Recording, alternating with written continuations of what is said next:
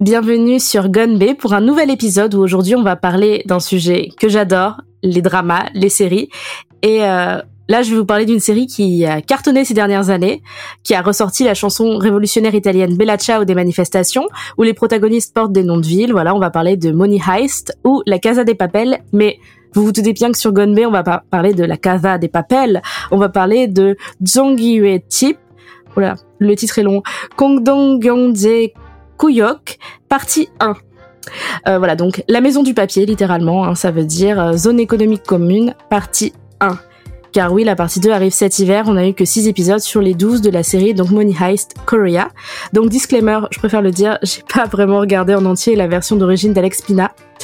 Euh, j'ai commencé, j'ai pas trop accroché, et je compte un peu sur mes invités, je sais qu'elles ont regardé pour en parler, voilà, ou pas, après tout, on verra bien.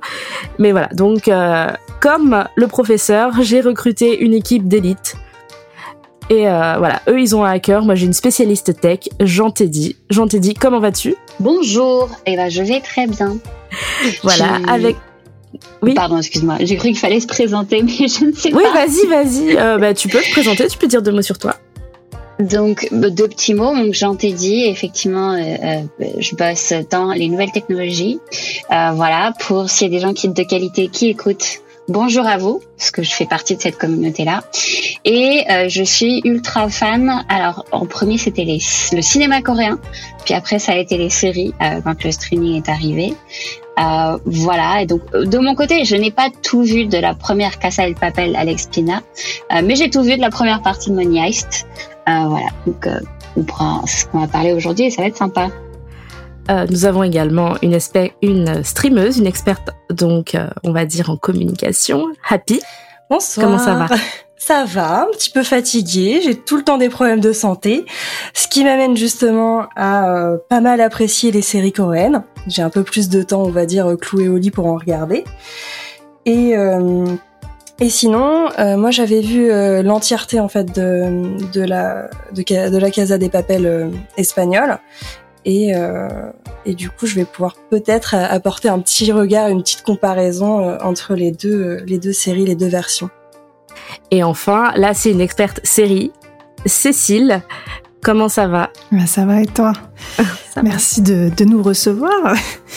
non, oui, experte, je sais pas si euh, le mot est peut-être un peu, un peu galvaudé, mais non, non, euh, je, connais un peu les séries, j'en regarde, j'en parle, et du coup, pour le coup, j'ai vu aussi euh, tout La Casa des Papel, la version espagnole, et je, je ne suis pas très calée en séries euh, coréennes, mais là, j'ai vu tout Money Heist, et donc on va pouvoir en parler également.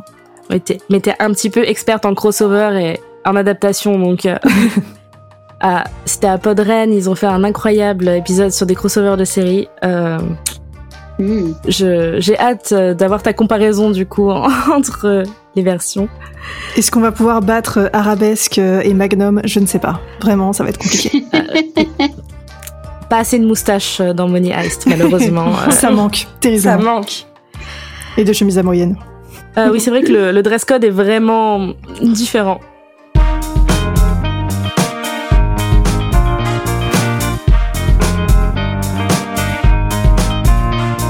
D'ailleurs, euh, en parlant de dress code, c'est un petit peu quelque chose qui est visible dans cette série, mais c'est quoi le scénario? Eh ben, je suis allée sur Netflix tout simplement et ils m'ont proposé un résumé extrêmement efficace en deux pa- en deux phrases.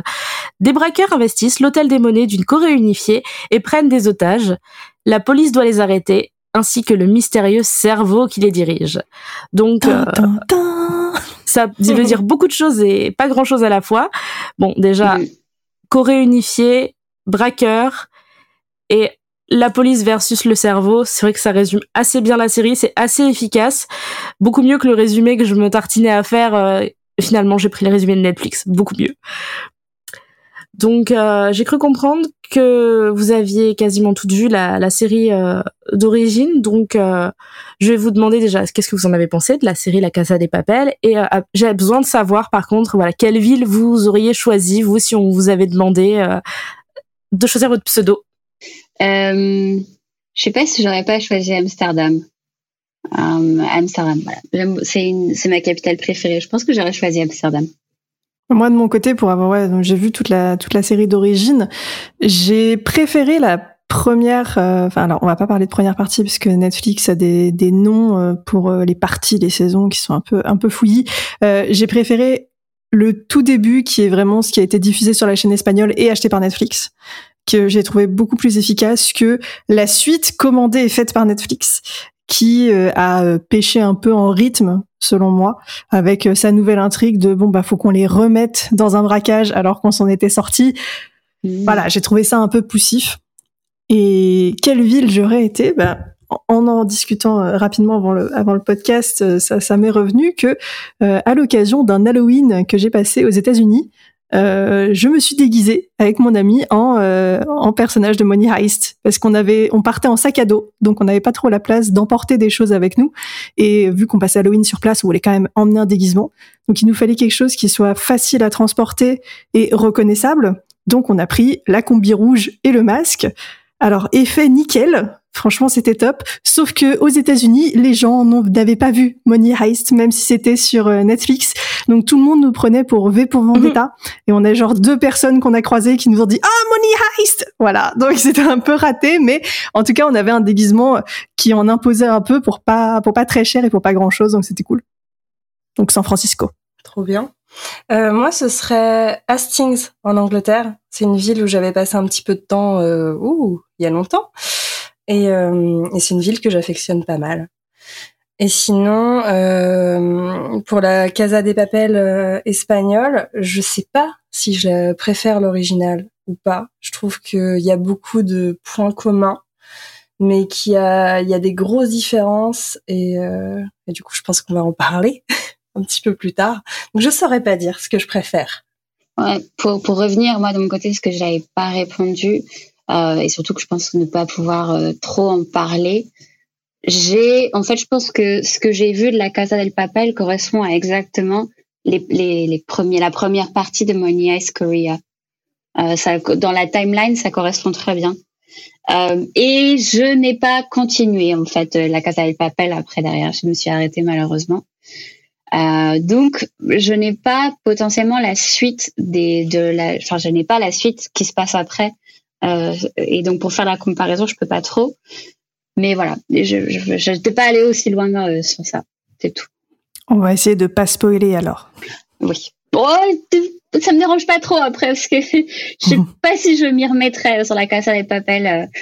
Euh, non, bah, juste, tu, de ce que j'ai dit, c'est juste que oui, à la fin de la première version, ils ne meurent pas tous à la fin du braquage parce que ça permet de faire une deuxième version, la version Netflix derrière. Donc ça, voilà, c'est, je sais pas si on peut considérer ça comme un spoil ou pas, mais oui, pour que l'aventure continue, il fallait qu'il y ait des gens qui sont encore là. Sachant que pour l'instant, on n'a pas encore la suite puisque la partie 2 est annoncée euh, cet hiver. Mmh. Donc, euh, on verra bien euh, ce qui se passe. Après, les séries coréennes ont beaucoup tendance à boucler l'intrigue en fin de première saison. Depuis qu'elles sont sur Netflix, elles ont tendance à faire plusieurs saisons, mais euh, ça va jamais, euh, enfin rarement se prolonger sur cinq, six saisons. genre Kingdom, ça a fait deux saisons, quoi. Je sais plus combien de parties ils avaient fait la première, en combien ils avaient séparé Netflix la série, la série espagnole. Je sais plus, c'était deux ou trois parties. Ouais, le tout début, il me semble que c'était deux parties. Ouais, donc je pense qu'ils vont boucler pareil. Je hein. pense qu'ils vont faire la même chose. Hein. C'est c'est un peu le risque aussi sur le fait que bah, les, formats des séries coréennes sont tellement basiques. C'est c'est-à-dire que c'est très formaté sur 16 épisodes et donc je, on peut pas s'empêcher de comparer de quel, combien ils vont cramer en 16 épisodes pour la première partie par rapport à la version espagnole c'est un peu ce, ce, ce, truc de comparaison sur combien de de quelle façon ils vont dévier, de quelle façon, qu'est-ce qu'ils vont pas mettre, qu'est-ce qu'ils vont mettre aussi après derrière. Ça, j'ai pu le voir aussi. Euh, j'ai pu bien le voir directement. Mais par contre, là, je suis en train de regarder. Ouais, la partie 1 espagnole faisait 13 épisodes de 40 minutes, là où on a eu 6 euh, épisodes d'une heure. 1h15 heure. Je regardais un peu, c'était 1h15. C'est vrai que c'est très long les épisodes de, de, de séries coréennes comme ça.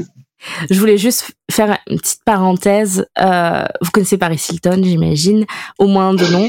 Et il y a un show qui est sorti en 2021. J'adore Paris Hilton. Euh, Cooking with Paris, en cuisine avec Paris Hilton. Et dans ce show, elle dit oh là là, j'aimerais bien faire des enfants plus tard. Et elle, elle réfléchit déjà. Parce que comme elle s'appelle Paris, à ce que ses enfants ils aient des noms de villes stylés, genre? genre, vous voulez pas un truc genre Milan ou un truc comme ça? Exactement. Et euh, sachant que Milan, c'est le nom du, du chihuahua de mes beaux-parents, donc ce serait très bizarre pour moi, euh, qui fait pipi partout. Et euh, du coup, euh, Pas comme un bébé, donc c'est bon. Hein. ouais. Et c'est vrai que du coup, ça m'a fait un peu penser. Je sais pas pourquoi j'y ai pensé en rédigeant l'épisode. J'ai dit ah tiens, euh, ça, ça m'a fait penser à Paris Hilton. Euh, voilà. Après, moi, London, London, ça passe euh, en, en prénom, je pense. Eh ben London, je crois qu'elle l'avait évoqué justement. Et c'est, elle était plus Oh. embêtée pour un nom de, de garçon en fait, où elle était pas Ah, sinon, sûre. comme, euh, comme Madonna, tu mets Lourdes. La Lourdes. ville de Lourdes, c'est nickel. Après, c'est sur des villes connues. Sur des villes moins connues, on peut, je pense qu'on peut arriver à trouver des, des prénoms euh, passables. Voici sous tension. Je lui ai envoyé un DM. euh, que penses-tu de Limoges? C'est français. Grenoble. Eh, maintenant que tu le dis, ça, passe- ça passe en fait. For a guy, Dunkirk. ah, tu peux réduire en dunk, c'est joli. Dunk, Ah, Dunk. mais comme Le dunk au dunk, basket. Dunkirk. Comme les dunk au basket. Et Alex, tu nous as pas dit toi ton nom que tu Euh, aurais pris? Honnêt- honnêtement, euh, je sais pas parce que en vrai, la, la capitale sur laquelle j'ai fait le plus de recherches dans ma vie, c'est Séoul. Mais je pense qu'au fond de mon cœur, j'aurais peut-être choisi Tokyo, mais c'est déjà pris, donc je vais prendre. Euh, non, je. Ah, je sais pas. Euh, ça mérite réflexion, mais euh, ouais, non, je pense que j'aurais pris Séoul du coup, Ah, J'avoue, j'ai même pas pris une capitale, mais euh, Ah, J'avoue, pas du tout. hein. parce que ma ville préférée de Corée, c'est Daegu, mais euh, du coup, ça sonne très très mal en VF. C'est moins facile à, à porter. Ouais.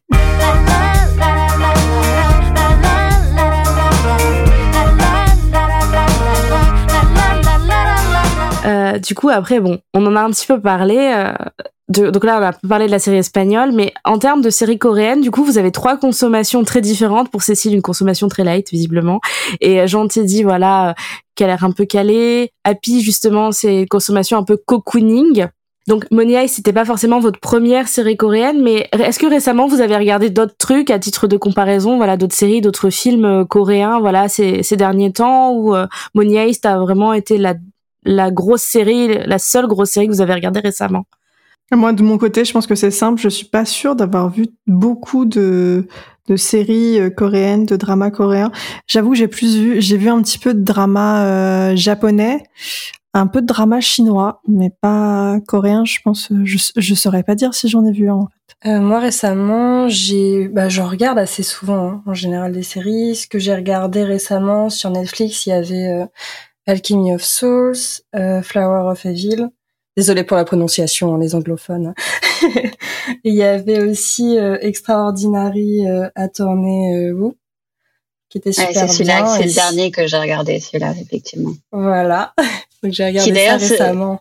Grâce à Netflix, ça se fait une bonne réputation puisque les des gens, enfin les gens autour de moi qui ne regardent pas les dramas coréens me disent ah je regarde ça, c'est sympa.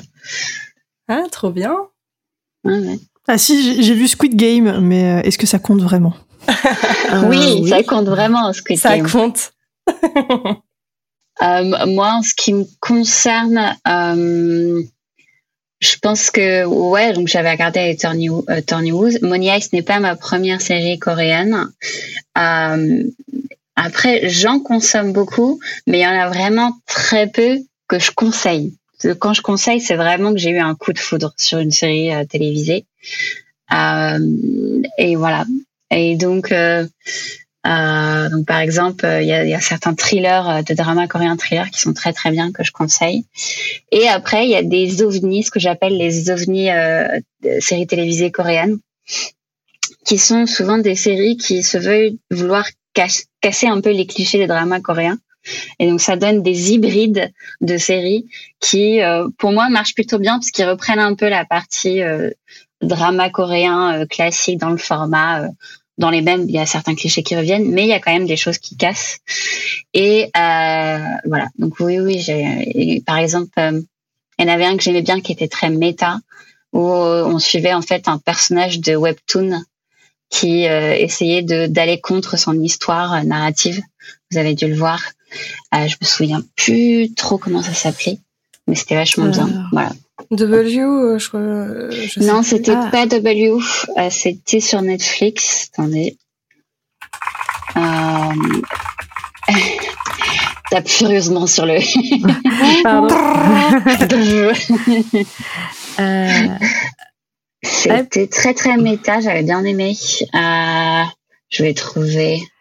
Il n'y a que W qui me, qui me vient, mais si c'est pas W. Euh... Ah, comment ça s'appelait? C'était avec un, une idol qui, paie, qui fait 2 mètres, un, un, un algol qui est très grand. Extraordinary You, voilà, on y arrive. Oui, effectivement, oui. Voilà, donc c'était vraiment euh, voilà, il y, a vraiment quelques dramas qui sortent du lot. Euh, il y en a d'ailleurs pas mal sur Netflix, euh, donc je, souvent j'utilise Netflix pour conseiller à des amis. Bon, voilà, il y a quelques, j'envoie des screens de Netflix et je j'entoure les, les, les, dramas, mes recommandations de dramas en général. Mais, mais sinon, je, je, regarde, je regarde beaucoup de films aussi coréens. Je, je regarde, j'ai vraiment commencé mon, introduction à la culture coréenne, c'était vraiment des les films coréens. Et ça, c'était vraiment avant que le streaming arrive sur Internet et que les dramas coréens euh, arrivent vraiment sur le devant de la scène. Et on, on, remercie Boys Over Flower pour la musique ridicule et le fait que les gens ont commencé à regarder les séries coréennes. Euh, Netflix aussi a commencé à distribuer beaucoup de choses et donc ça, ça a vraiment décollé. Et Squid Game en, en, est la preuve.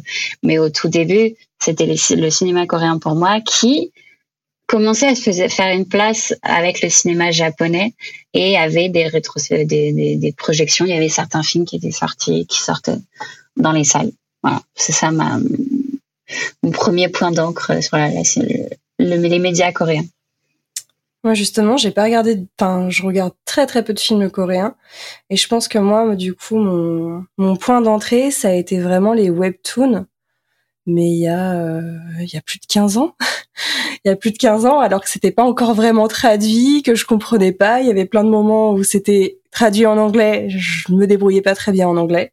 Je finissais par regarder les images parce que je lisais pas le coréen et, euh, et du coup je pense que ça a vraiment été d'abord le webtoon et ensuite les séries coréennes euh, notamment grâce à Netflix pour le coup maintenant je suis un petit peu plus sur Viki Viki Netflix les deux mais euh, mais c'est Netflix qui m'a vraiment amené à, en regarder davantage. Mais mais toi toi Alex, as commencé par euh, quel prisme? Parce que c'est assez rigolo que tu dises euh, Happy que tu as commencé par le webtoon. Parce que moi j'aurais jamais su où trouver le webtoon à, ton époque il y a 15 ans il y a 15 ans.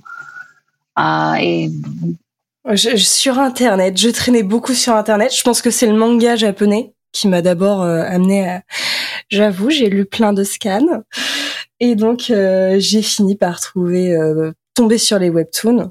Je me suis inscrit sur des sites coréens, je comprenais rien. Je, je me disais tiens, euh, c'est un peu le même schéma qu'un site normal. Je dois, je dois pouvoir mettre mon adresse mail et un mot de passe et je comprenais pas. Mais, mais du coup, j'avais accès au moins aux images pour connaître la suite parce que c'était pas traduit. Mais ouais, c'est vraiment le webtoon qui m'a fait rentrer là-dedans finalement et aimer, aimer cet univers-là.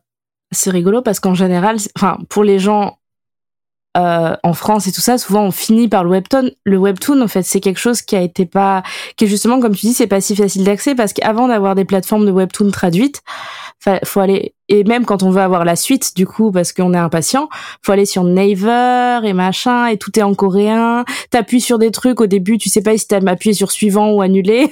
Ah oui, c'est compliqué. Hein. Au début, tu, tu fais plein d'essais. Euh, c'est assez hasardeux, mais, euh, mais au final, je trouvais ça tellement bien. Je trouvais que c'était une autre narration, c'était un autre univers. Euh, graphiquement parlant aussi, les illustrations étaient différentes des mangas auxquels j'étais habituée. Et, et je trouvais qu'il y avait, qu'il y avait vraiment un, oui, une autre façon, en fait, d'écrire les histoires.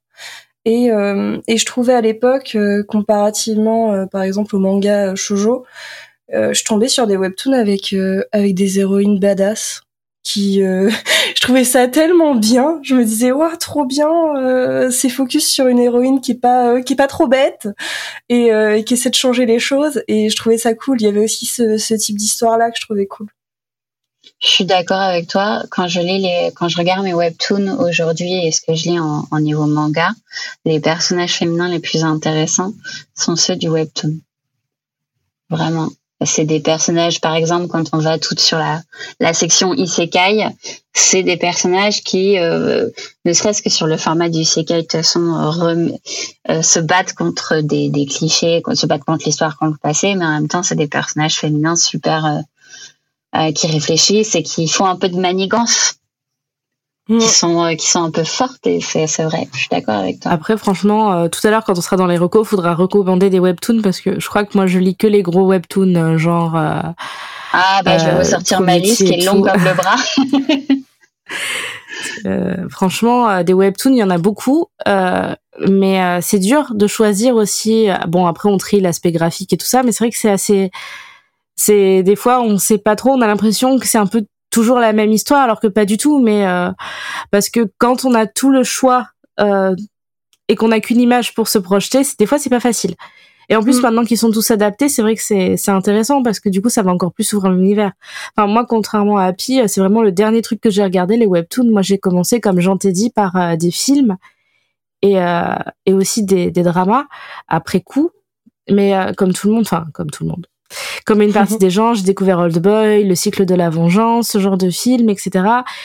Et euh, vraiment, j'ai découvert aussi beaucoup les films d'horreur. Moi, j'aimais les films d'horreur japonais, les Yurei Eiga, donc les films avec beaucoup de, avec des des fantômes vengeurs et tout ça, euh, façon Ring euh, et tout ça. Et quand j'ai épuisé mon stock au Japon, je suis partie chercher en Corée parce qu'on m'a dit que c'était cool. Puis après, j'ai regardé d'autres films coréens et je me suis retrouvée euh, je suis passée quand même des films d'horreur au euh, drama totalement gnangnan euh, avec une héroïne euh, qui qui envoie des, des messages depuis le dernier Samsung alors qu'elle a même pas de quoi se payer à manger. Enfin, c'est vrai que voilà, c'est une transition un peu violente au final. Merci le placement de produit. Ah, c'est incroyable. Là, là, le premier que j'ai vu dans la série, c'était Malboro. Dans Money Heist, c'était, enfin, le premier ah. gros plan sur une marque, c'était Malboro. Ah, j'ai pas vu ça, tiens. Alors que parfois, il y en a vraiment qui sont flagrants dans les dramas coréens. Ouais. Mais je suis très mauvaise en placement de produits. Après, tant que ça permet de, payer la série et que c'est pas un truc complètement ahurissant, ça me va. Ah, moi, j'ai accepté ce bouet dans Chuck, je peux tout accepter. bah, si t'aimes ce bouet, ça tombe bien. Ce bouet, on a pas mal hein, dans les dramas. Euh. En vrai, il y aurait une possibilité de faire une thèse sur l'utilisation narrative des placements de produits dans certains dramas. Parce qu'il y en a certains qui ne font pas, et donc c'est des gros plans qui sont ridicules. D'autres où ils essayent quand même d'introduire les, placements de produits dans l'histoire. Euh, mm. Mais c'est vrai que c'est assez rigolo. Euh, c'est donc c'est marrant aussi parce que la façon dont on a découvert euh, les médias coréens, euh, donc moi j'ai découvert par un film d'arrêt d'essai à l'époque. Je suis après je suis allée sur les films d'horreur, mais j'ai toujours un peu d'appréhension sur les films d'horreur parce que je suis assez euh, j'ai assez peur en fait sur certains trucs. Euh, et le premier film coréen que j'ai vu, c'était un film où il y avait quasiment pas de dialogue. Ça s'appelait Locataire de Kim Ki-duk, et il y avait pas de dialogue du tout. Donc c'est pas vraiment ça. Enfin, quand tu penses à ça pour une première entrée dans le cinéma coréen, mais en même temps c'était un style tellement différent. J'avais jamais vu un film pareil parce que moi je suis assez cinéphile. J'ai fait des études de cinéma, mais j'avais jamais vu un film pareil qui cassait les codes autant. Euh, et c'est euh, et après donc bien sûr est sorti Old Boy et j'ai je suis allée sur ma lancée et découvert d'autres choses et je me suis enfin euh, mis j'ai enfin pris du courage et j'ai enfin regardé des films d'horreur coréens et c'est vrai que les films d'horreur coréens ne sont pas comme les autres, du tout, du tout, euh, puisqu'il y a encore une fois un grand mixte de, euh, euh que, j'aime beaucoup dans, le cinéma d'horreur coréen, de on va vous mettre de l'horreur, mais on va aussi vous mettre du social, on va aussi vous mettre de l'humour, toujours. L'humour noir, l'humour potache, on vous la met dans les films d'horreur. et, et c'est ça qui me plaisait vraiment. Notamment, je repense à un film qui s'appelle, en, coréen, ça s'appelle Goksang. Euh, et je me, je crois que ça s'appelle The Wailing en, en anglais, qui était incroyable. et je n'avais jamais vu un, autre, un film d'horreur comme ça avant. il parle de quoi ce, ce film? Parce que le nom me dirait pas grand-chose. Ah, alors The Wailing, c'est ça se passe dans une petite ville de province en Corée et euh, c'est un chef de village qui euh, voit qu'il y a une sorte de présence négative, maléfique presque, qui arrive dans le village et il est témoin de, choses bizarres. Et en fait, euh, c'est un village où il y a euh, plein de personnages euh, dérangeants. Voilà. Et donc c'est en fait tu suis ce personnage de chef du village qui est très bien joué par un acteur très très enfin très connu en Corée qui fait beaucoup de choses. Et euh, tu suis en fait tu le vois impuissant euh, et il est témoin de plein d'actes de plein d'actions de plein de nouveaux personnages qui arrivent. Euh, voilà. Et c'est un truc qui m'avait vraiment tenu en haleine pendant toute la journée du film. Je crois que ça s'appelle The Stranger sur la version française euh, ouais, c'est ça, The Strangers. Je connais pas du tout. Mon Dieu, c'est passé au-delà de mon radar. Il faut que je le regarde. ah, il est vraiment, il est vraiment incroyable. Bah, ça avait été fait par le gars qui avait fait euh, euh, The Chaser, Chaser, Na Hong Jin. Euh, je sais pas si tu vois The Chaser. Yes. Et c'est le même réalisateur. Et vraiment, il m'avait, il m'avait filé une belle claque ce film-là. J'ai envoyé des messages à mes amis sur WhatsApp pour me rassurer et me dire ce film est, est un, ce film est fascinant, je n'arrive pas à décoller, mais qu'est-ce que j'ai peur? c'est une, c'est une fiction. c'est une fiction, mais qu'est-ce que c'est flippant?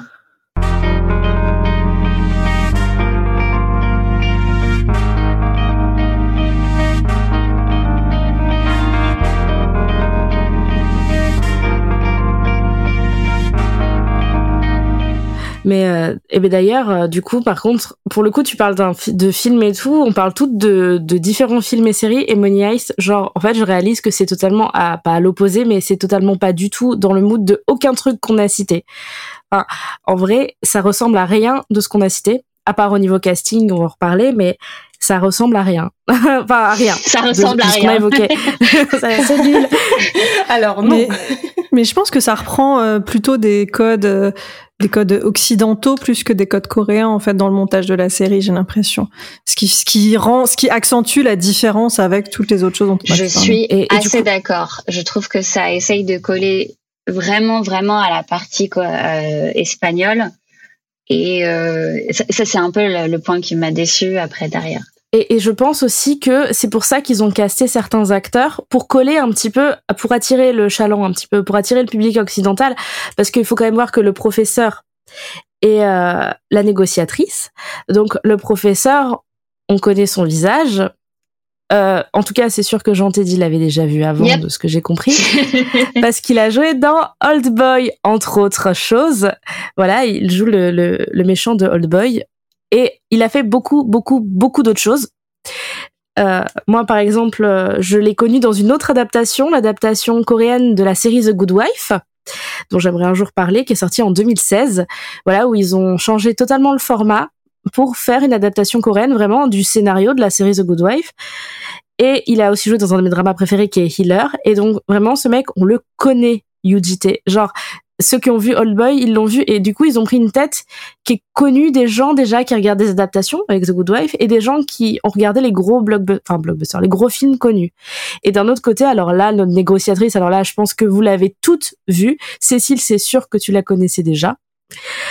Euh... Alors je la connaissais, mais j'ai pas fait le ah lien. Ah ouais? C'est, je, je, viens de tilter quoi. Je, je, je me juge. c'est mon copain moi qui a tilté. J'étais en train de regarder, il me dit, eh mais elle, c'est une série qu'on a vue ensemble, c'est obligé et tout. Et puis je dis oui, mais c'est pas dans un drama qu'on a vu ensemble. Mais c'était quoi? Oh là là Et oui, parce j'avais pas fait le lien hein, non plus. Hein. ouais, c'est si, fou. Moi, je l'avais pas reconnu. Enfin, j'avais pas, j'avais pas du tout fait le lien. Et oui, c'est Kim Yoon-jin. Donc, elle a une carrière assez fournie parce que depuis, ça remonte dans les années 90. Mais elle, ce qui l'a relancée et ce qui fait qu'on la connaît, c'est quand même la série Lost, Les Disparus. Elle joue Sun Hwa Kwon. Enfin, Sun Hwa Kwon. Donc, elle joue la coréenne, en fait, dans Lost. Et euh, du coup, c'est deux visages que les Occidentaux ont déjà vus à la télé. Et, euh, je pense que je pense qu'en vrai, ils l'ont un peu fait exprès. Je... Honnêtement, moi, c'était un des points d'attraction de la série, c'était vraiment le casting. Euh, même d'ailleurs, puisqu'on parle des deux personnages principaux euh, et des deux plus connus. Euh, mais maintenant, les autres aussi, il y avait certains secondes, j'étais complètement dedans aussi après derrière. À UGT, c'est un mec qui fait plutôt du cinéma. Et moi, je l'ai vu dans un très très vieux film. Euh, c'est un mec qui est dans le, depuis les années 90 dans le cinéma coréen. Je l'ai vu dans un film où il parlait presque pas. Euh, si jamais vous voulez euh, vous faire du vintage euh, film coréen, il y a un film qui s'appelle Attack on the Gas Station où il joue un, un, un voyou qui va en fait euh, prendre d'assaut une station essence pendant une soirée et il va l'occuper avec ses copains. Euh, voilà, et il a les cheveux teints et il a l'air super jeune dans ce film. Euh, mais c'est vraiment quelqu'un qui est habitué du cinéma, euh, cinéma coréen euh, derrière. Je connais moins Kim Yoo-jin qui avait joué dans le blockbuster Shiri, qui est sorti dans les années 90 et j'ai pas vu Lost, donc je ne peux pas, je ne peux pas en parler. C'est, c'est vrai que c'est, c'est assez. Et ce qui m'a fait tilter aussi le fait qu'ils essayaient un peu de gratter un public occidental, c'est que littéralement la première phrase qu'on entend dans le drama, c'est oh là là, la BTS Army existe aussi en Corée du Nord. Sauf que moi, je suis une vraie soldate. J'étais là, les premiers mots qu'ils disent, c'est BTS. La meuf, elle y va. BTS. C'est bon? Je vous ai tous capté. Pour le coup, euh... oui, c'est vrai. Dans les 30 secondes, hop. je trouvais ça incroyable.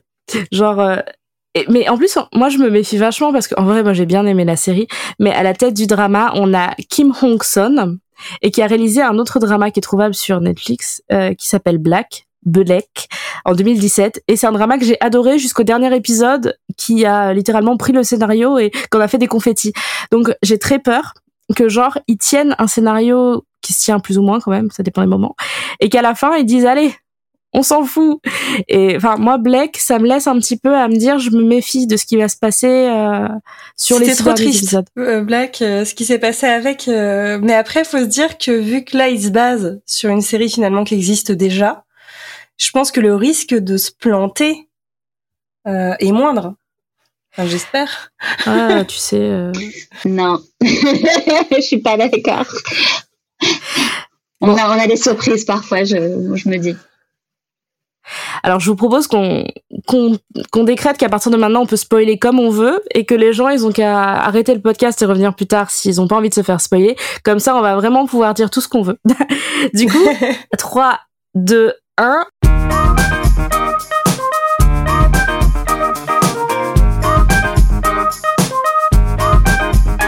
Voilà, on peut spoiler, on peut dire tout ce qu'on veut. Qu'est-ce que vous avez pensé du drama euh, de la série?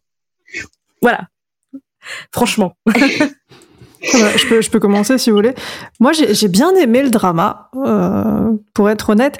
Il souffre de la comparaison avec euh, l'original, avec la, la, version, euh, la version espagnole, forcément, parce que c'est elle qui a lancé le truc.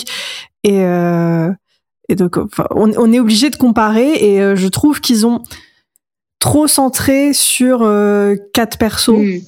on est vraiment sur sur le professeur, la, la négociatrice, Tokyo et Berlin, on va dire, et Denver, 5, mm. allez. On en a 5. Les autres sont quasi inexistants. Ça, c'était. Et on a, si on a le directeur dans les, allez, voilà, on a six persos sur euh, la euh, douzaine qu'on nous, qu'on nous présente.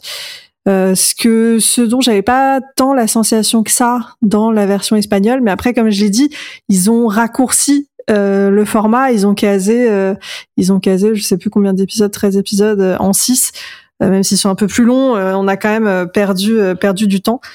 Donc il fallait bien raccourcir certaines intrigues, notamment toute l'intrigue sur la fille du gouverneur qui je comprends pas pour l'instant à quoi elle sert. Elle servira peut-être plus en partie 2, mais c'est vrai qu'en partie 1 ça sert pas tellement. Et surtout, je trouve que certains acteurs, certains personnages perdent en charisme énormément par rapport à la, à la série d'origine mais pas tous, parce que par exemple, je trouve que Berlin est pas assez, euh, il est trop manichéen dans celle-ci, euh, dans cette série, parce que on lui donne un, un background euh, comme quoi qu'il a passé 20 ans dans un camp euh, en, en, Corée du Nord, un truc super dur. Là où le Berlin d'origine, c'est le frère du professeur, il y a un lien affectif et il est beaucoup plus gris que là, euh, Berlin, on le voit tout noir et il y a peu de bons côtés dans, dans Berlin, donc je trouve ça dommage. Par contre, je trouve que, par exemple, la négociatrice, je la trouve beaucoup plus appréciable et beaucoup plus nuancée que dans la version euh, dans la version d'origine. Donc il y a, y a, des plus et des moins euh, dans, la, dans la façon de raconter. Et par contre, ce qui m'a choqué, mais je pense que c'est parce que j'étais pas assez informée sur la série, c'est que moi, quand j'ai entendu parler de Money Heist Korea, je ne savais pas que c'était un remake je pensais que c'était une série qui s'inscrivait dans l'histoire de Money mmh. Heist, ah, mais qui racontait un nouveau braquage. Et donc là, quand j'ai commencé la série, j'ai ah c'est un remake. Ah Et j'ai vu que le seul truc qui change, c'est le contexte où ils se mettent dans un contexte de réunification des Corées, qui pour l'instant, bah, je n'ai pas compris pourquoi ils ont introduit ce contexte parce que ça sert pas à rien actuellement. Ça ne, ça ne sert à rien, ça n'apporte rien. en fait, on sent qu'il y a une histoire politique de, dedans, que le pourquoi le professeur s'attaque à, à, la monnaie, euh, à la réunification il y a un sens politique derrière qu'on nous expliquera en partie de logiquement. Là où dans la version coréenne on est dans la version euh, espagnole on était sur euh, le professeur euh, essaye de réaliser le, le braquage que son père rêvait de faire. Donc quelque chose de beaucoup plus affectif. Je voilà pour l'instant le voilà le nouveau contexte qu'ils ont introduit sachant que c'est la seule différence pratiquement notable entre les deux séries bah, je trouve ça dommage que ce soit pas du tout exploité en partie. Hein. c'est super d'avoir cet avis-là, parce que justement, je me posais la question. Euh, euh, bah, je peux passer sur mon côté. Euh, alors, je j'ai pas tout aimé. je dirais pas que j'ai détesté la série, parce qu'on déteste jamais vraiment un contenu. Sinon, potentiellement, j'aurais dit je refuse de faire ce podcast parce que j'ai pas aimé du tout. mais je pense que euh, effectivement, je suis complètement d'accord avec Cécile. On perd la, la partie groupe slash famille qui était beaucoup plus exploitée sur la partie espagnole. Ça, j'ai vu à cet épisode pour vraiment constater que euh, il y avait une grosse partie euh, de c'est un groupe, euh, ils se tiennent quand même les coudes derrière et il y a une partie amitié derrière. Ce qui se reporte aussi sur la Mais je pense que je pense que c'est parce qu'on n'a pas toute la partie training aussi. Euh, dans la dans la version hmm. espagnole, on a régulièrement des flashbacks sur comment ils se sont euh, entraînés. Et là, on a vite fait quelque chose sur euh, comment opérer quelqu'un et encore, enfin, on a vraiment très peu de parties euh, sur la préparation en amont du casse, là où dans, dans la Casa des Papels, on a vraiment, euh, j'irais deux tiers, un tiers, il y a un tiers de la série où on est dans le passé, où on voit comment ils ont préparé le, le braquage, et même les histoires avant des personnages, des histoires antérieures où on peut comprendre un peu mieux d'où ils viennent et pourquoi ils sont là. Là, typiquement, euh, par exemple, un personnage comme Nairobi, on n'a aucune information sur elle, on ne sait rien, on ne sait pas d'où elle vient. Et dans la série, on sait qu'elle imprime les billets, mais c'est la seule chose à laquelle elle sert. Et c'est triste. On peut même pas s'attacher à elle en fait, alors qu'au moins dans la série espagnole, euh, au moment où il montre le, le, côté euh, médecine ou je sais pas quoi, on découvre euh, qu'elle a accouché par césarienne, elle finit par parler de son enfant, etc. Enfin, il y a du lien, on s'attache à mm. elle. Et notamment auprès de la femme enceinte, c'est Nairobi qui va lui parler, qui va lui dire bah écoute c'est ton choix si tu veux avorter ou non, si tu veux garder l'enfant, tu verras. Enfin, et il n'y a pas du tout euh, de développement de Nairobi. Elle est pas du tout là. Et Effectivement, elle imprime des billets. Surtout, alors, euh, je vais un peu jeter l'actrice sous le bus. euh, c'est oh. déjà, ce n'est pas une actrice euh, d'origine, c'est donc une mannequin euh, qui fait un peu l'actrice de temps en temps, qui s'appelle Jung Yoon Chu, que moi j'ai déjà vu dans des, des émissions télévisées coréennes. Et c'est que ça sous couvert de, il y a aussi la partie, euh, ben, on est quand même en Corée, donc il y a un certain, euh, il n'y a pas de censure, mais il y a une certaine, une certaine partie conservatrice qui euh, n'est pas traduite sur la partie remake, puisque Nairobi dans la version espagnole, il y a un côté LGBT un peu queer qui est quand même présent. Derrière et bah, ce qui n'est pas vraiment là sur cette partie coréenne. après, moi, je trouve qu'elle est dans le jeu d'acteur, elle est en dessous en dessous de d'autres personnes qui sont un peu mieux, je trouve, dans, dans la série. Je, je, pense aussi qu'ils ont mis les acteurs chers en valeur. Par exemple, Berlin, il a joué dans Squid Game, c'est un des mains de Squid Game. Euh, que euh, John Jong-so, c'est une actrice Netflix qui a déjà fait le film The Call avec euh, Park Enfin, au final, ils ont mis vachement, j'ai l'impression, les acteurs chers devant. Et ce qui est dommage parce que Nairobi, on voit son petit côté LGBT quand elle met des petites claques euh, aux fesses de, Tokyo en mode, eh, qu'elle est, elles sont proches, qu'il y a un truc peut-être qu'on pourrait explorer, une amitié, un machin. Mais c'est vrai qu'au final, moi, j'aurais trop aimé que Oslo et Helsinki, on en sache plus sur eux, par exemple. Ah ouais, alors là, ils, ils existent tellement pas. Ils sont juste là pour les gros bras. C'est d'une tristesse parce que leur relation aussi est super intéressante. C'est, c'est les gorilles de base qui sont là pour obéir aux ordres et c'est vraiment, enfin, c'est inexistant. Et, euh, mais c'est pareil, le père de Denver, Moscou, euh, il creuse. Voilà, c'est super. Euh, on le voit de temps en temps, il fait Ah, c'est bon, j'ai, j'ai avancé dans le, le creusage. Ouais, ah, j'avais oublié que t'existais, pardon. Euh, Merci de revenir avec de la poussière sur le visage pour me rappeler ce que tu es, qui tu es et ce que tu faisais. Je serais c'est tellement dommage parce qu'à la base méchante sur lui que je, je trouve que c'est un peu au-dessus. On, on le, on le, il y a quand même une grosse partie qui est expliquée sur la relation paternelle avec Denver, euh, mais c'est vrai qu'il il en a pas beaucoup plus. Il a pas pas beaucoup plus à manger, comme on dit.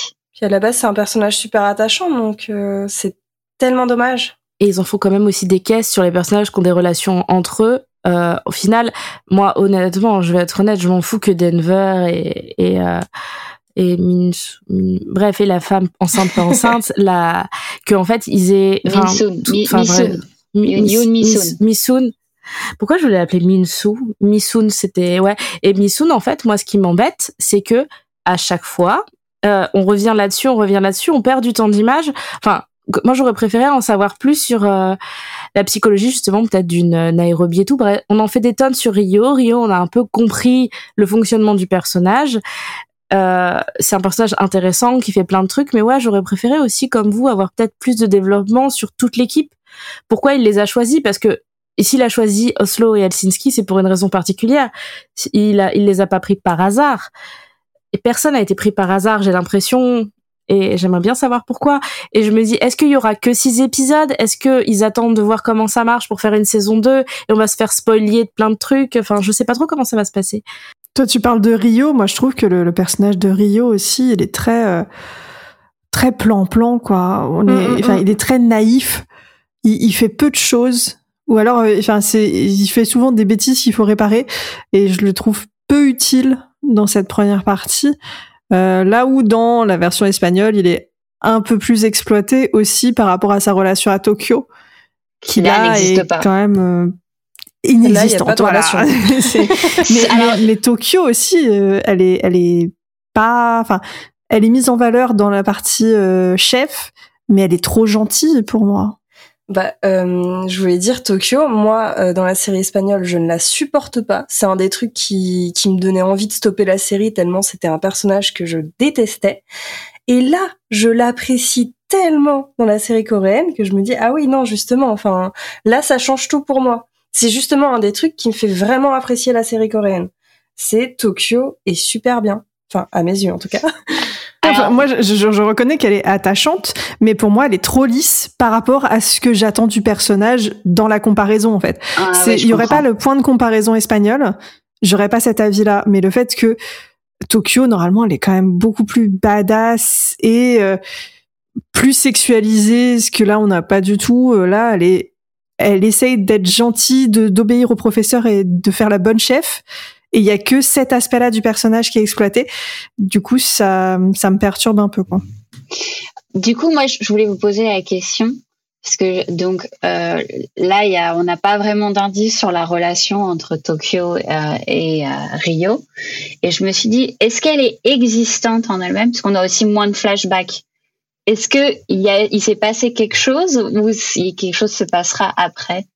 Parce que j'ai pas là, je me souviens pas. Euh, d'avoir vu quelques indices que ce soit que euh, il y avait une vraie relation durant l'entraînement. Pour moi, il n'y a pas eu de relation, mais Rio a un immense crush sur elle. Un gros crush, un gros crush de, de, de petits chiots euh, derrière. Hmm. Ouais, exactement. Pour moi, il n'y a pas encore eu. Il n'y a pas encore eu et il y aura peut-être potentiellement dans la partie 2 une relation. Un truc aussi que je trouve dommage, c'est que dans ma compréhension de l'histoire, c'est une nord-coréenne, en fait, Tokyo.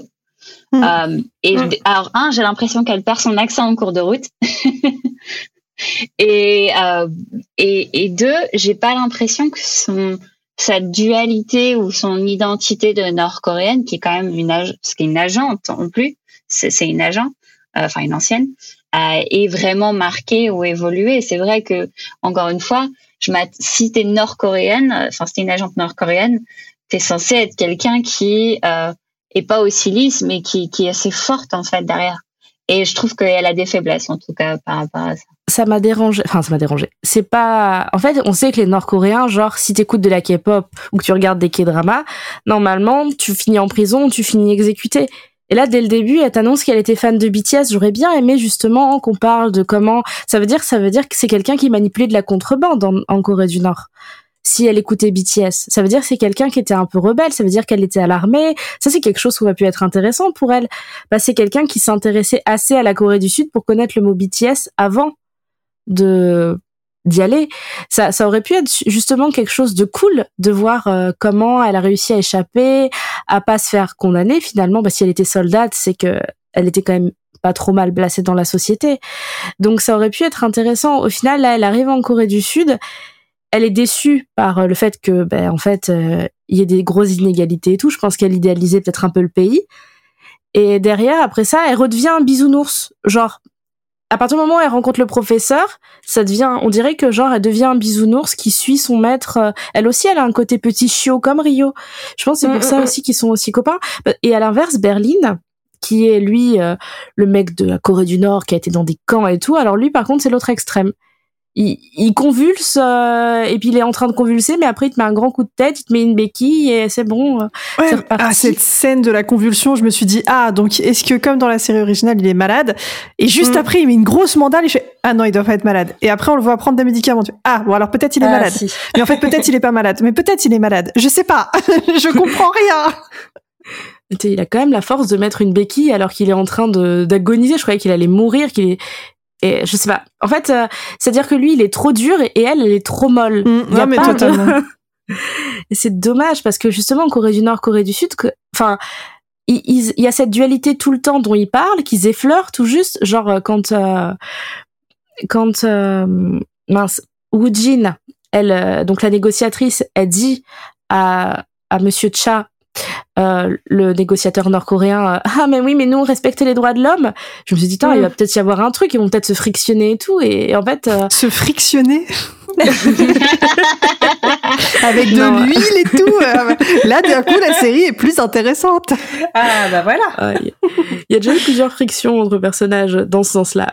Mais, cette, cette, scène-là de entre Woojin et Capitaine Cha, donc dans dans le dans la tente, elle est assez classique des films coréens où tu as une scène qui va te rappeler que oui, dans les films coréens, euh, il y a euh, une scène où deux personnages vont te rappeler l'angle le, politique d'un film. Donc, toujours, il y, a, y, a, beaucoup de classisme en fait dans le cinéma coréen. Donc, par exemple, sur certains films, euh, dans le film Parasite, par exemple, bah, t'as la scène qui où t'as la famille riche qui enfin le, le, chauffeur et euh, le, le, riche propriétaire. Il y a toujours une scène comme ça où, par exemple très très très commun dans les films thrillers, euh, euh, le flic le flic qui est ronchon mais pur et qui veut travailler pour la justice, qui va aller effectivement se rebeller contre l'avocat corrompu voilà, c'est assez classique dans les dans le dans les médias coréens d'avoir un truc qui vous rappelle que euh, le, le, système de, des classes est assez puissant. Et euh, c'était le cas ici sur la partie Corée du Nord, Corée du Sud. Euh, ça d'ailleurs, ça se débattait un peu puisque tu avais certains personnages nord-coréens qui, donc comme euh, Tokyo, il y en avait d'autres aussi parmi les gardes qui de temps en temps perdaient leur accent. Donc mhm. c'était compliqué pour moi, surtout sur les, euh, les, les, otages, parce que dans les otages, tu es censé avoir des deux pays, tu es censé avoir le, la Corée, des Coréens du Nord et des Coréens du Sud. Et comme il y en avait beaucoup qui perdaient leur accent, bah tu savais pas trop ce que tu devais en penser. C'était un monolithe en fait, euh, alors que justement il y avait cette idée de la séparation qui était intéressante. Après, ça c'est un niveau de compréhension quand même. C'était comme dans Lost. Euh, c'était le troisième niveau de compréhension quand tu comprenais qu'ils parlaient pas très bien coréen les deux. Oui. C'est un niveau de compréhension que, genre, moi, je l'ai pas capté tout le temps les accents. Je vais pas te mentir. Et je pense que les 90% des gens qui ont vu la série, genre quasiment tous les Français, on n'a pas capté euh, quand ils perdaient leur accent nord-coréen. J'ai pas du tout capté. C'est vraiment un niveau de compréhension Absolument très pas. élevé. Après, moi, je l'ai senti dans la différence de prononciation, mais je suis assez, euh, j'ai une oreille par rapport à ça assez, assez forte. Je peux vous- déjà vous dire que donc Tokyo ne garde pas vraiment son accent, mais que euh, Berlin et aussi le capitaine font quand même super attention et tu gardes leur accent, euh, gardent leur accent nord-coréen. Euh, voilà. C'est moi, je suis très impressionnée par ce niveau de d'écoute et de compréhension. Ouais, c'est du coup, je prêterai attention euh, dans la partie 2. Mais c'est vrai que c'est intéressant comme comme réflexion. euh. Après, euh, il pourrait peut-être dire que ouais, Tokyo, elle essaie de s'adapter. Euh, On sait pas. Oui, on peut très bien, on peut très bien le lire comme ça. Ça dépend vraiment de, en fait, ça dépend vraiment de l'angle qu'on veut faire prendre à un personnage. Et là, clairement, comme l'avait dit Cécile, elle est un peu laissée pour contre et elle est un peu lisse. Moi, ça me plaît du coup, Tant mieux. en comparaison. Bah, ça rend le personnage plus facilement aimable que Mhm. euh, Tokyo. Surtout que Tokyo, dans la version originale, enfin très clairement, c'est l'argument sexy de la série. Oui, c'est vrai. ouais. Ce qui là n'est pas forcément le cas. Pas du tout même. Enfin, elle a un joli visage, mais euh, pour le coup, elle est pas euh, Miss Sexy. euh, je me déshabille euh, et euh, je passe tout le temps, euh, tout mon temps avec Rio euh, dans un lit ou pas d'ailleurs. C'est Nairobi, euh, la- caution sexy. Je vous rappelle que le premier plan de Nairobi qu'on a, c'est ses fesses. C'est gros vrai. plan, Mm. quand tu regardes la map euh, dans le pantalon de cuir et que je sais plus quel personnage euh, est limite en sueur à voir ça, peut-être Rio Ça d'ailleurs. doit être Denver, non? Ah oui, Denver aussi, lui aussi, il est très hein. sensible. Mais après, c'est pas réexploité sur la suite. Euh, non, à part qu'elle met des mains aux fesses à tout le monde, c'est tout. Ouais. On va Mm. dire. Très fesses. Par contre, moi, ce que, ce que j'admire chez Denver, c'est Ah, parlons-en Denver. Je l'aime bien, Denver. Ah là là. la, la petite scène dénudée de Denver, j'avoue que les petits abdos là, c'était pas mal. Je, je- je reconnais. Ben, je trouve que l'acteur de Denver de la version coréenne a plus de charme pour moi que celui de la version espagnole que je j'ai énormément de mal à accrocher. Et là, je trouve que le person, pour le coup, le personnage, je le trouve plus nuancé, plus euh, moins débilos parce qu'il a quand même une grosse tendance débilos dans le dans la série espagnole. Là, c'est pas le tiroir le plus aiguisé du cou- le couteau le plus aiguisé du tiroir, mais euh, mais ça va. Et il s'en sort bien et il se défend bien et euh, et l'histoire aussi qui développe avec euh, du coup la, euh, la, enceinte, la enceinte pas enceinte que- qui d'ailleurs je ne Mhm. sais toujours pas si elle est enceinte ou pas Mais on sait pas. dans cette Parce que version. maintenant elle l'est. Ah, peut-être. Ah, C'est peut-être ça le truc finalement. Oh, la scène, la scène de sexe, mais qu'est-ce qu'elle m'a. Ça fait quatre jours qu'ils se sont pas lavés, ils ont pas de préservatif. Moi, j'étais en PLS, j'étais là, oh mon dieu, ils doivent sentir le zizi à 4 kilomètres. La Comment scène ne pas de se faire choper La scène de sexe, c'était m'a un peu sorti de, de, de, du, du truc. J'étais là, oh, c'est filmé bizarrement tout ça. Ouais, c'était- Après, C'était un peu too much, mais le plan abdo était bien. avec la musique très forte et tout, euh, truc comme ça. Euh, ben moi, je vais me, me rallier à toi, Cécile. Je l'ai bien aimé, Denver. Euh, il était pas trop bête, un petit peu simple d'esprit par rapport à d'autres, mais nuancé. Euh, alors, je, je dois avouer que l'acteur, euh, qui, s'appelle Kim Ji-hoon, est, est assez beau. Et d'ailleurs, d'ailleurs, beaucoup plus âgé que son alter ego euh, espagnol. Mais je l'ai trouvé pas mal. Et il était plutôt nuancé en jouant un, peu un, un, petit, un mec simple. Mais euh, j'ai trouvé la relation touchante avec euh, Nissan. Donc, euh, j'ai bien aimé sa prestation. Il y a un petit plan cheveux aussi qui était bien sympa. Il y a un moment, il se détache les cheveux, il fait, il- Enfin, bah, quand il essaye, quand il pense qu'il va pour la pécho et qu'il se fait tabasser. Juste avant, il est en train de siffloter, il, il lâche ses cheveux. je- Ouais, d'accord. Là, j'ai commencé à faire. euh, ok. Et ce je n'est pas comprends. une perruque, je crois. non, je crois que c'est ses vrais cheveux. Hein. Je Ah, suis moi, d'accord. J'ai Je suis regardé House of the toi. Dragon, j'ai plus de problème avec les perruques. hein. mais euh, vous savez quel âge il a Jean t'ai dit, je crois que oui, mais moi là, je viens d'aller checker, parce que je me suis dit, c'est bizarre. Et, et, et oui, et comme la moitié du casting, hein, comme la négociatrice qui a ouais, ans, j'hallucine, il a 41 ans. Ouais, hein, mais il assez, Ah ouais. il est assez âgé, le monsieur. Oui. Je vous l'ai dit. Il a 41 ans. C'est quand Chantédi a dit euh, il a pas l'âge qu'on pense, j'ai été vérifiée, je me suis dit hmm, peut-être qu'il Ah triche. ouais, moi je lui donnais 25, quoi. Non, non, non. 25, Alors, c'est- oh, peut-être pas quand même. Alex, euh, suis euh, sera Alex sera d'accord avec moi. C'est très difficile avec les Coréens. Il y en a pas un qui fait leur, Ouais. qui fait son âge. Hmm. Ouais, je suis choquée. Euh, parce que c'est comme UJT. UJT, s'il a fait Old Boy en 2003, euh, il doit avoir 50 piges. Euh, il a Ouais. 46 ans, ça va. Mais la négociatrice, ouais. elle a 48 ans. Tokyo, jeune Tokyo est plus jeune que Rio. Sachez-le. Non, c'est Si, si, si, si. L'actrice est plus jeune que, que euh, l'acteur. Ouais, bon, ça va, ils ont 28, 29 ans, c'est des, Bon, c'est un âge acceptable. Mais moi, c'est quand je viens de voir 41 ans pour Denver, moi non plus, je m'y attendais pas. Parce que le problème des Coréens, c'est que t'as l'impression des fois qu'ils ont 30 ans jusqu'à ce qu'ils en aient 60.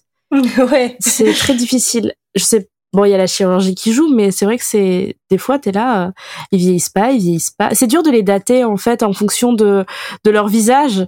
Parce que faut les dater en fonction de comment c'est filmé. si le film a l'air vieux ou pas. C'est quel, téléphone ils ont dans la main, quel Samsung ils ont. Parce que c'est vrai que genre, il, y en a, il y a des actrices, elles vieillissent pas, genre elles ont 45 ans, t'as l'impression qu'elles ont toujours 30 ans. Toi, tu te regardes dans un miroir, tu fais bon, tant pis. Donc, On n'est pas là pour parler de nous, ça tombe bien. Tu peux, tu Oui. peux le savoir au niveau du maquillage aussi pour, euh, pour les tendances maquillage. Tu peux voir un peu, euh, tu peux voir un peu la différence. mais là, waouh, 41 ans Denver? Eh écoute, ça vu, conserve euh, bien. Moi, je, je- Ouais. qui continue ce qu'il fait, ça marche très bien. Mais je l'avais vu du coup euh, bah, récemment dans Flower euh, of Evil et du coup au début euh, bah, en regardant la Casa des Papel j'étais bah, le problème c'est que je le voyais encore dans son autre rôle et il a pas du tout un rôle de, de mec euh, sympa et, et simple d'esprit dans, dans l'autre série et du coup j'ai eu du mal au tout début à, à m'attacher à lui et finalement euh, bah, finalement les cheveux longs euh, les abdos euh, ça a aidé Ah, la caution cheveux et muscles, ça aide beaucoup pour pas mal de t'as vu choses. hein. ça? C'est pas mal, hein Ça simplifie euh, l'attachement. Moi, je l'avais vu. euh, il joue pas. Il joue. euh, en fait, il revient dans pas mal de trucs. Il joue le, ce que j'appelle le straight man dans pas mal de films, de, de séries comiques ou films comiques en fait derrière. Euh, et donc, je l'avais vu dans un truc, un vieux truc euh, avec Park Chin Hye quand elle jouait une une re- une, une, euh, hikikomori, euh, hikikomori La dans- voisine chelou. voilà, tu sais très bien de quoi je parle, Alex. Oui, Et euh, Flower voilà. Boy Next Door. Flower Boy Next Door, voilà, je l'avais vu là-dedans. il jouait, il jouait là-dedans. Oui, c'était lui. Oh là là. Encore Ah une fois, c'est quelqu'un qui est dans le milieu depuis un certain temps. Euh, c'est quelqu'un qui a commencé assez tôt dans l'entertainment. Je pense que comme chaque acteur d'aujourd'hui, il a dû faire idol pendant cinq minutes et puis après, il est devenu acteur. Ah non, mais quand tu regardes, c'est vrai, la liste de ce qu'ils ont fait. euh, bah d'ailleurs, ce que tu disais, euh, Nairobi, elle a fait que des émissions de télé-réalité, notamment euh, Get It Beauty et tout ça, qui est très bien. Mais la vache. Il a 41 ans, je vais pas m'en remettre. J'ai pensé voir là aussi. Hein. Mais je suis sûre que de toute façon, enfin, non mais en vrai c'est cool, mais euh, son personnage ils l'ont pas. En fait, son personnage il est il est très sympathique en fait parce qu'à aucun moment il est méchant en fait. Euh, en fait, ils sont tous très gentils. Et c'est moi, c'est d'ailleurs ce qui me fait rire dans cette série. J'ai pas vu la Casa des Papels, j'ai pas du jeu de, de comparaison vraie à faire. Mais ce que je trouve rigolo, c'est que du coup, le directeur, qui en vrai est un otage terrorisé par sa situation, on a envie qu'il qu'il échoue parce que c'est un con. Et comme euh, Denver et tout ça, eh ben ils sont sympathiques, on a envie qu'ils réussissent, alors que techniquement c'est des braqueurs qui techniquement terrorisent les otages. Mais donc il y a un peu cette dualité où on a envie que ben on peut se mettre à la place du directeur parce qu'il fait des- peut-être qu'il fait des trucs par désespoir, même s'il est pas sympa, il est désespéré. Mais on a envie qu'il échoue alors que c'est une victime dans la vraie vie et tout. C'est c'est je me suis vue devant cette série à me dire j'ai envie que ce soit les entre guillemets méchants parce que je connais pas leur but et tout ça mais que ce soit les entre guillemets les agresseurs finalement qui gagnent la- le bras de fer et et du coup c'est c'est très étrange comme point de vue Non, ça, enfin, la, l'a série, hein, la série la est écrite comme ça. C'est oui, c'est la série qui veut ça. Hein. Et, euh, et dans la version espagnole, c'est vraiment le pire personnage. À chaque fois, t'as envie qu'il lui arrive euh, Ah, le mais- pire truc possible. Et c'est une satisfaction quand il se fait tirer dessus. Arturito, à chaque balle qui se prend, t'es content. t'es content, tu dis, mais prends ça. Mais parce qu'il fait des trucs mille fois plus glauques dans la version espagnole aussi. Ah, on n'a peut-être pas tout vu dans la version coréenne. Est-ce que d'ailleurs vous avez reconnu l'acteur? Moi, je l'ai reconnu direct. Euh, Est-ce que vous avez vu Parasite, le film? Nope. Oh, j'avais pas fait le lien. Vous vous souvenez Non. des yeux dans les escaliers? Oui, Ah, ah oui. lui Oh là là. C'est l'acteur dans Parasite. Ah, c'est la, c'est la, c'est l'image la plus choquante du film, je dirais. Euh, si vous vous souvenez des yeux dans l'escalier. Voilà, je vais pas trop Ah, spoiler oui. comme ça. Ah, c'est le même acteur.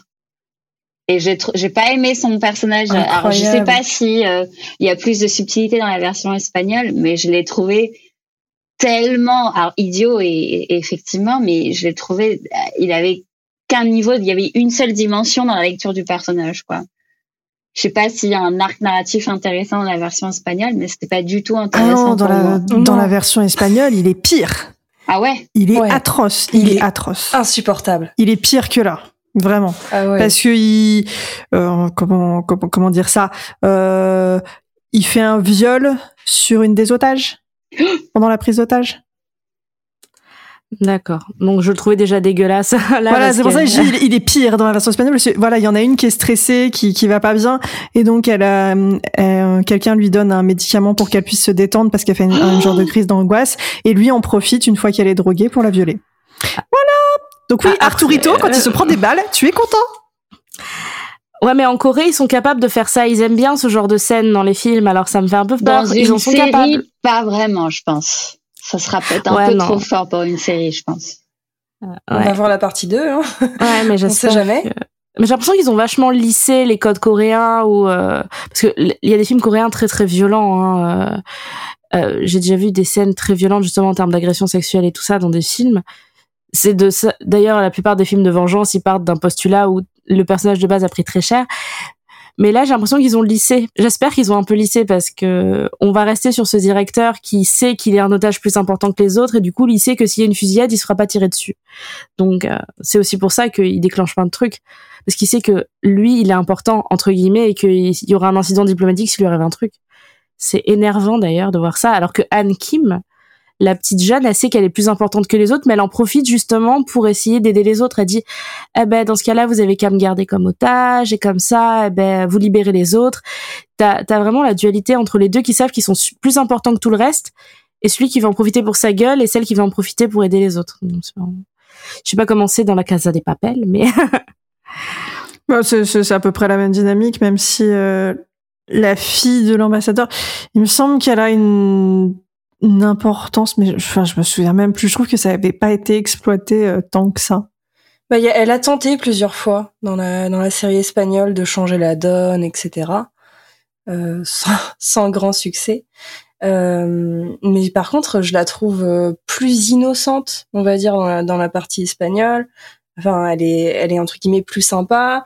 Euh, elle a un souci au tout début. euh, elle se fait harceler par sa classe. Il y a un mec euh, qui prend une photo d'elle euh, euh, à moitié à poil, qui la poste sur euh, en ligne, etc. Enfin, ça crée aussi une autre histoire, un autre développement. Du coup, elle tient absolument à récupérer son téléphone pour pouvoir supprimer la photo. Enfin, et euh, ça, du coup, ça a pas du tout été euh, été fait. Et je trouve que dans la version coréenne, elle est un peu fourbasse. Elle est, euh, je sais plus ce qu'elle raconte, mais euh, je crois qu'au tout début, elle dit que son uniforme, il est à chier, que euh, ça lui plaît pas, en gros, d'être ici, euh, qu'elle voudrait pas faire cette sortie ou je sais pas quoi. Et c'est pas du tout la même mentalité. Et elle est, euh, elle est euh, beaucoup plus entre guillemets entreprenante. Je crois à un moment, elle embrasse Rio euh, pour pour choper une arme ou je sais pas quoi. Ça, euh, on n'en est pas tout à fait là sur la version espagnole, même si à un moment elle réussit à choper une arme, elle s'y prend pas de la même façon, pas aussi fourbasse, je trouve. D'ailleurs, il y a un truc qui m'a fait assez rigoler, puisque euh, pour justement lui donner ce côté un peu fourbe, et ça c'est encore une fois un truc assez cliché dans les dramas coréens, elle parle anglais. Ah oui. Bah elle s'exprime en anglais. Tous les personnages qui parlent en anglais dans les dans les médias coréens, c'est des c'est des mesquins, c'est des méchants, c'est c'est des manipulateurs. Effectivement, bien vu. Ouais, j'avais pas fait le lien. Sinon, j'ai un truc à rajouter. Euh, on part sur autre chose, hein. mais le professeur n'a pas de barbe. Et ça, ça m'a vraiment perturbé. vraiment beaucoup, beaucoup, beaucoup. Où est la caution barbe? Ça me pas du tout. Mais c'est ça, c'est une vraie problématique. Ça m'a manqué. Ah, euh, ça me manque toujours. Je sais pas. Voilà. Je sais pas, j'ai toujours trouvé UGT euh, très très séduisant, donc jamais eu de problème là-dessus. c'est vrai qu'il est séduisant. Mais je pense qu'il y avait un attachement à la barbe, euh, le côté nounours du professeur euh, dans la version espagnole. Et d'ailleurs, le professeur, je l'ai trouvé encore une fois plus fourbasse. Je me suis pas vraiment attachée à lui dans la version coréenne. Euh, notamment son histoire du coup avec l'inspectrice, le côté un peu prémédité de leur relation, le côté euh, deux mois avant euh, entre guillemets il l'a déjà pécho. Ça, je trouve que c'est un truc qui m'a pas vraiment plu parce que dans la version espagnole, finalement, ça le dépassait. Il avait pas anticipé ce facteur-là. Il s'était pas, il pensait pas s'attacher à l'inspectrice. Il pensait pas se rapprocher autant d'elle. Tandis que là, en fait, c'est vraiment prémédité. Et du coup, je me sens tellement mal pour elle à chaque fois. Je me dis, mais non, elle se fait tellement manipuler du début à la fin. J'ai du mal avec ce côté-là. Ouais, je suis d'accord quand j'ai vu qu'ils avaient rajouté ça. Je me suis demandé si c'était un, euh, comment dire, pour que la relation soit plus acceptée au niveau coréen, de dire qu'ils se connaissaient depuis plus longtemps que ça, parce que autant euh, Denver et l'otage, euh, ils sont dans une situation de pression intense et donc euh, ils finissent par coucher ensemble, pourquoi pas? C'est peut-être plus excusable que les deux autres qui sont dans la, la vraie vie et là où dans la série espagnole ça gêne pas forcément, qui, qui couchent ensemble rapidement, peut-être que là deux personnages dans la vraie vie, c'était peut-être plus gênant sur une version coréenne. Je sais pas, j'avais pas cette lecture-là, mais je me suis posé la question aussi de pourquoi ils en ont fait quelque chose de prémédité, de réfléchi, surtout que Enfin, ils expliquent un peu, euh, voilà, que lui s'est rapproché d'elle et donc ils ont fait en sorte que ce soit elle qui soit prise pour la négociation, mais on n'a pas encore trop le pourquoi spécifiquement elle. Enfin, qu'est-ce qu'ils ont vu en, elle euh, qui, qui, pourrait les aider? Je, Son ex-mari? Ah oui, c'est vrai que c'est son ex-mari. C'est vrai, il y a ça, l'ex-mari. C'est la seule théorie que j'ai que j'ai pensé, mais Après, oui, c'est vrai, j'avais pas, j'avais zappé qu'il y avait son ex-mari qui est, oui, qui est quand même ultra important. C'est peut-être un point de comparaison qui a un peu plus aidé sur le fait que vous avez, euh, euh, que Cécile et Happy, vous avez vu toute la série. Moi, je dirais que ça m'a pas trop gêné, mais c'est parce que je suis pas allée plus loin dans Casa del Papel espagnol pour vraiment comprendre le, la, la, relation en fait entre le professeur et, Raquel. Euh, donc après, le fait que ce soit prémédité et potentiellement, je me dis que ça va être, il va y avoir un callback avec son mari je dirais que ça peut être ça, mhm. euh, sur le fait qu'ils se sont rencontrés et qu'elle va peut-être se souvenir de l'avoir rencontré, mais il y a très longtemps. Euh, et encore, je trouve que ça peut produire un arc narratif plus intéressant sur le fait que ce soit beaucoup plus prémédité euh, et qui couche, qui couche avec elle rapidement. Je me dis que ça pourrait être intéressant comme arc. Ça dépend vraiment comment il l'amène ensuite. Mais là, pour l'instant, moi, j'ai juste l'impression que c'est une pourriture, le professeur. Je, me dis juste, euh, pourquoi pas C'est un arc intéressant. Pas à lui. Ouais, mais je trouve ça tellement dommage. Enfin, on en parlait tout à l'heure. Euh, à la base, dans la version espagnole, il accomplit finalement le, rêve de son père. On s'attache à lui. Enfin, il y a, y a, quelque chose qui fait que là, euh, là, je le trouve pas sympa. Enfin, mais heureusement, il y a Tokyo qui rattrape le truc. Mais, mais ouais, je trouve ça très dérangeant. Je me sens trop mal pour l'inspectrice. Je crois que je fais trop preuve, euh, trop preuve d'empathie là. Mais il y a aussi que le professeur, on l'oppose à beaucoup plus à, Berlin parce que ils sont euh, ils sont frères. Il y a une il y a une fraternité, une opposition entre les deux euh, qui est exploitée, mais il y a quand même des sentiments, il y a quand même quelque chose et ils ont une complicité qui n'existe mm. pas ici. Là, c'est vraiment il essaye de dominer Berlin pour essayer de le, le tenir un peu, mais enfin déjà, enfin faudrait qu'il nous explique pourquoi il a mis quelqu'un comme Berlin dans son plan parce que c'est enfin dans la version espagnole on comprend c'est son frère euh, il y, a, pas de souci là enfin c'est quand même un élément ultra perturbateur c'est chaud enfin pour pouvoir le contrôler, pour se dire que ouais ouais c'est bon, je vais gérer, euh, je vais pouvoir le, le tenir en laisse.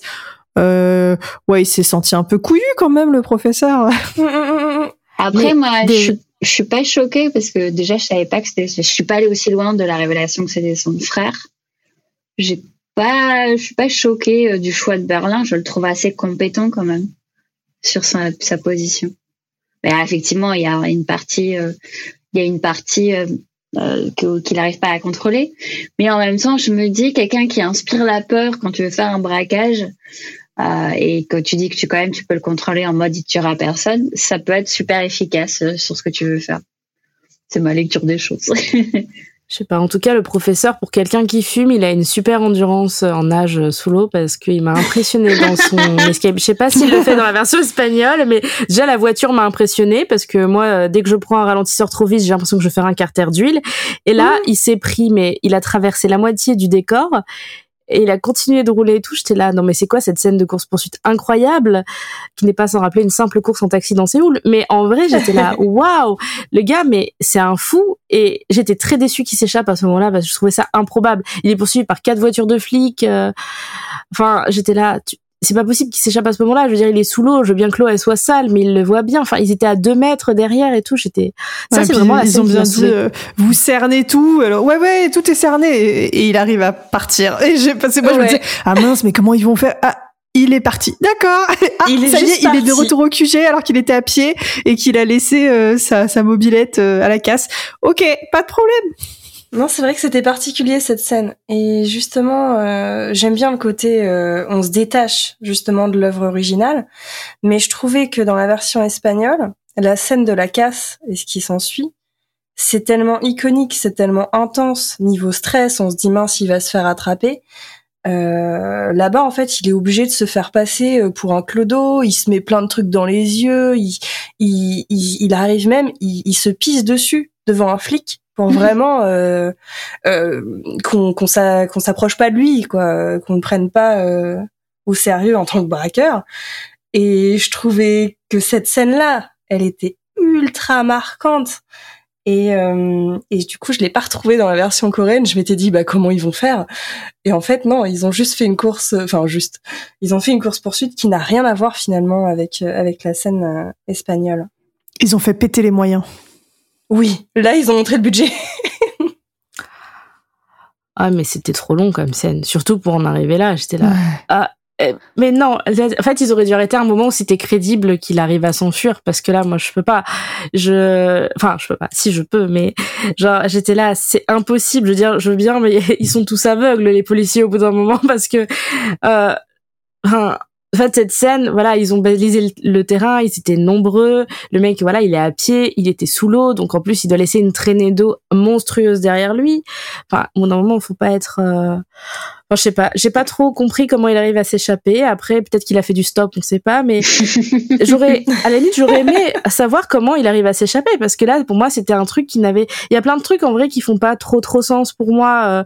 Enfin, je veux dire, les- c'est normal qu'on pose un peu son cerveau quand on regarde une série et qu'on se dise euh, tout n'est pas parfait, tout n'est pas exactement comme dans la réalité, mais moi, il y a des choses, euh, c'est, enfin, je sais pas c'est c'est comme voilà Berlin qui convulse et puis qui va mieux et puis qui se re se sent pas bien euh, selon qu'il en ait besoin ou pas. C'est il y a trop d'éléments en scénarium par par moment ouais. J'adore le scénario. à Berlin pour le coup il a une maladie en scénarium hein, c'est, euh, elle, elle est là quand il en a besoin 그렇게 난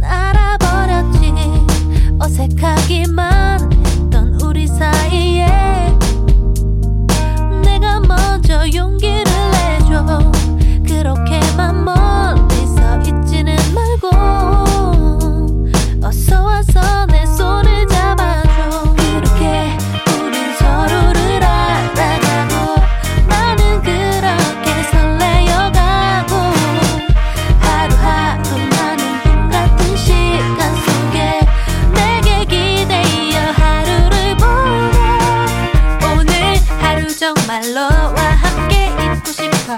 저 푸른 하늘 아래 너와 함께 걷고 싶어. 사랑스러운 내게 나